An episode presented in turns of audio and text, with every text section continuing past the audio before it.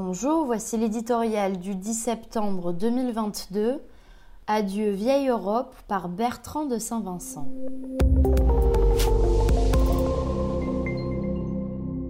L'émotion est unanime, des anonymes aux puissants, des dirigeants de la Chine communiste à l'empereur du Japon, les témoignages de sympathie ont afflué de partout.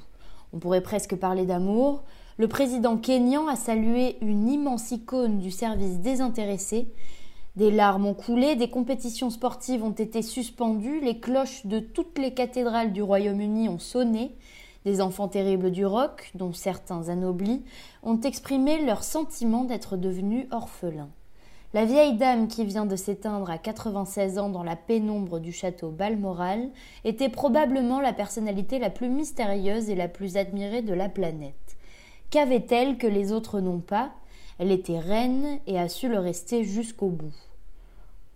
Les tentations furent pourtant nombreuses d'adopter une posture contemporaine, sa propre famille en a fourni de multiples exemples, trahison, divorce, scandale, rien ne lui a été épargné. Face à ces épreuves et à celles qu'a traversées son pays, Élisabeth II n'a jamais dérogé à la règle, tenir et se tenir. Fine mouche, elle a su s'adapter, agiter la main comme personne, passer à la télévision, payer des impôts, mais elle n'a jamais cédé au conformisme ambiant. Unique dans ses tenues flashy que le plus iconoclaste des créateurs de mode oserait à peine porter, elle demeure un modèle inimitable. Refusant de mettre un genou à terre, sauf devant Dieu, elle a maintenu sans faillir l'illusion de l'empire, fui les réseaux sociaux, repoussé les demandes d'interview.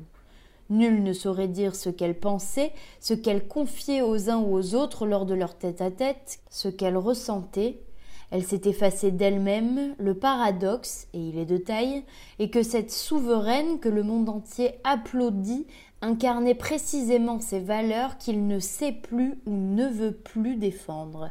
La dignité, la fidélité à l'histoire, une vision à long terme, et nec plus ultra, le refus de gouverner et de se laisser gouverner par ses émotions. Avec Élisabeth II, c'est bien plus qu'une vieille dame qui disparaît, c'est la vieille Europe.